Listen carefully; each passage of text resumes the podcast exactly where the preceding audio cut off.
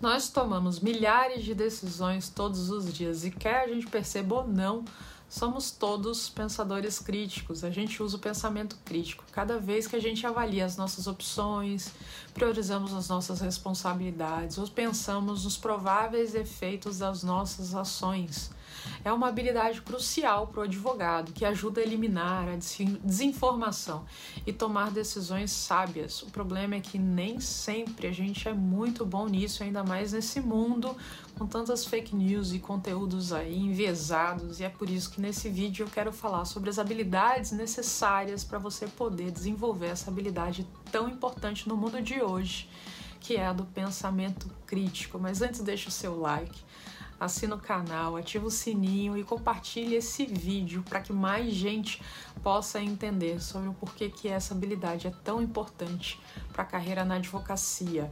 O pensamento crítico é a disciplina de usar com rigor e habilidade as informações, experiência, observação e raciocínio para orientar suas decisões, ações e crenças.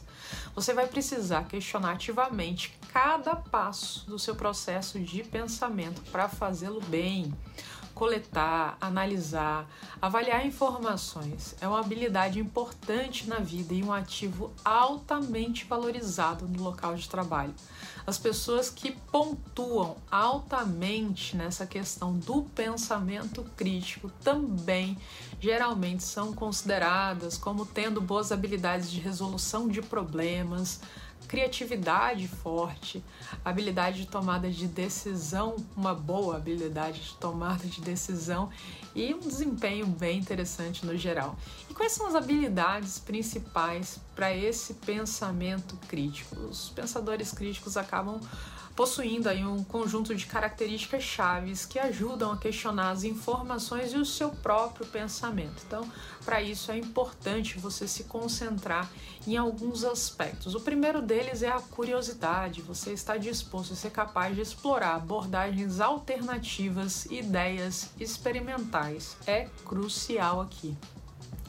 Você pode pensar em cenários, a ideia do e se criar opções plausíveis e testar as suas teorias. Caso contrário, você tende a descartar essas ideias e opções muito cedo, então pode perder a melhor resposta para a situação aí que você está questionando.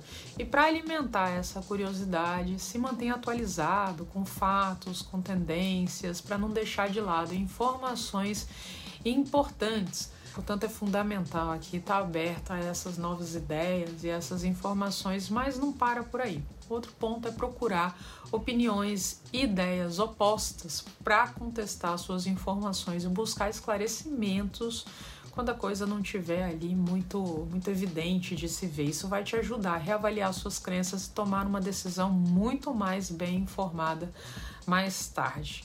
Pensamento lógico também. Você deve ser hábil em raciocinar e entender a lógica para chegar a opções e resultados plausíveis. Também é importante enfatizar a lógica sobre a emoção. A emoção pode ser motivadora, mas ela também pode te levar a tomar medidas precipitadas e imprudentes. Então é importante aprender a controlar as emoções, a inteligência emocional entra nisso daí e ser cauteloso no seu julgamento. Saiba aí quando uma conclusão é fato e quando não é, quando está baseada exclusivamente né, em conclusões precipitadas com suposições que não estão sendo tão testadas. Então, tudo isso aí é super importante que você possa desenvolver esse pensamento crítico.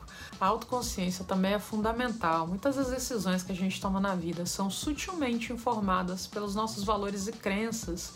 Essas influências, gente, são chamadas e conhecidas como vieses cognitivos e pode ser difícil identificá-los em nós mesmos, porque muitas vezes eles são subconscientes. Então, praticar essa autoconsciência vai permitir que você reflita sobre as crenças que você tem e as escolhas que você faz, e aí você vai estar melhor equipado para desafiar o seu próprio pensamento e tomar decisões melhores e imparciais.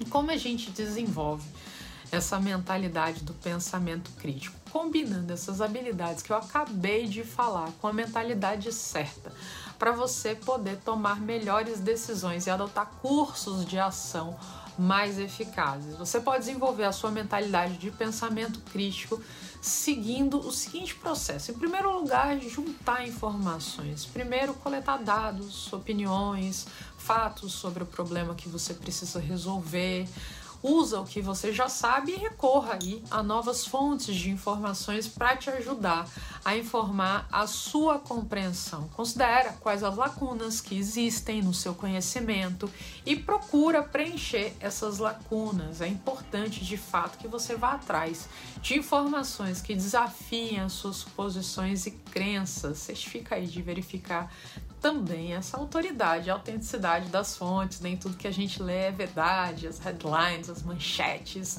aí hoje em dia. Então, essa lista de verificação para garantir as suas informações válidas, você pode fazer algumas perguntas. Primeiro, sua fonte de informação é de fato confiável? Então, quem é o autor, se é uma pessoa respeitada, se é um colega de confiança, se a publicação é reconhecida pelo setor, sites, blogs, esse é um grande desafio no mundo de hoje.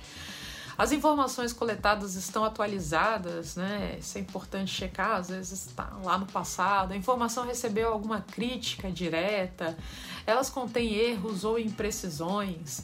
Existe alguma evidência para apoiar ou corroborar com as informações que você coletou? Essas informações que você coletou são subjetivas ou tendenciosas de alguma forma? Por exemplo, é baseada em opinião em vez de fato? Algumas das informações que você coletou foi projetada para promover um determinado serviço ou organização.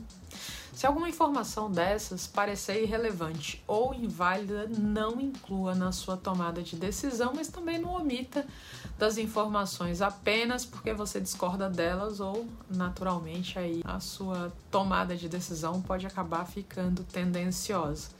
Depois que você pegou todas essas informações, agora está na hora de analisar o que, que você coletou e interpretar. E aí você pode se perguntar quais são as principais conclusões que você chega, o que, que as evidências apontam, começar a construir um ou dois argumentos possíveis com base naquilo que você encontrou.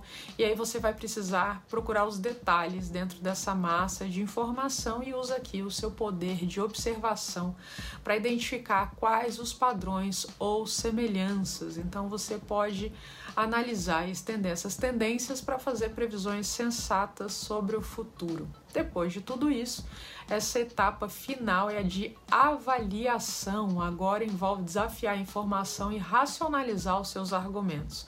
Aplicar as leis da razão aqui, ó, indução, dedução, analogia, para poder julgar um argumento e determinar os seus méritos. Para fazer isso, é essencial que você possa entender o significado e a validade de um argumento para entender a perspectiva correta. Depois de considerar todos os argumentos e opções racionalmente, você pode finalmente tomar uma decisão informada. Depois reserva um tempo para refletir sobre o que você aprendeu e o que você achou desafiador Afasta aí do seu, dos detalhes da sua decisão ou problema e olha para o quadro maior, registra o que, que você aprendeu com as suas observações e experiências. Gente, pensamento crítico envolve o uso rigoroso e habilidoso de informações, observação e raciocínio para orientar suas decisões, ações e crenças. Não é algo simples, é uma habilidade extremamente útil e necessária no local de trabalho, na vida, na advocacia. Você vai precisar ser curioso e criativo para explorar possibilidades alternativas mais racionais, para aplicar a lógica e ser autoconsciente para identificar quando as suas crenças podem afetar as suas decisões ou ações. Mas se você desenvolver um alto nível de pensamento crítico, validando as suas informações, analisando esse significado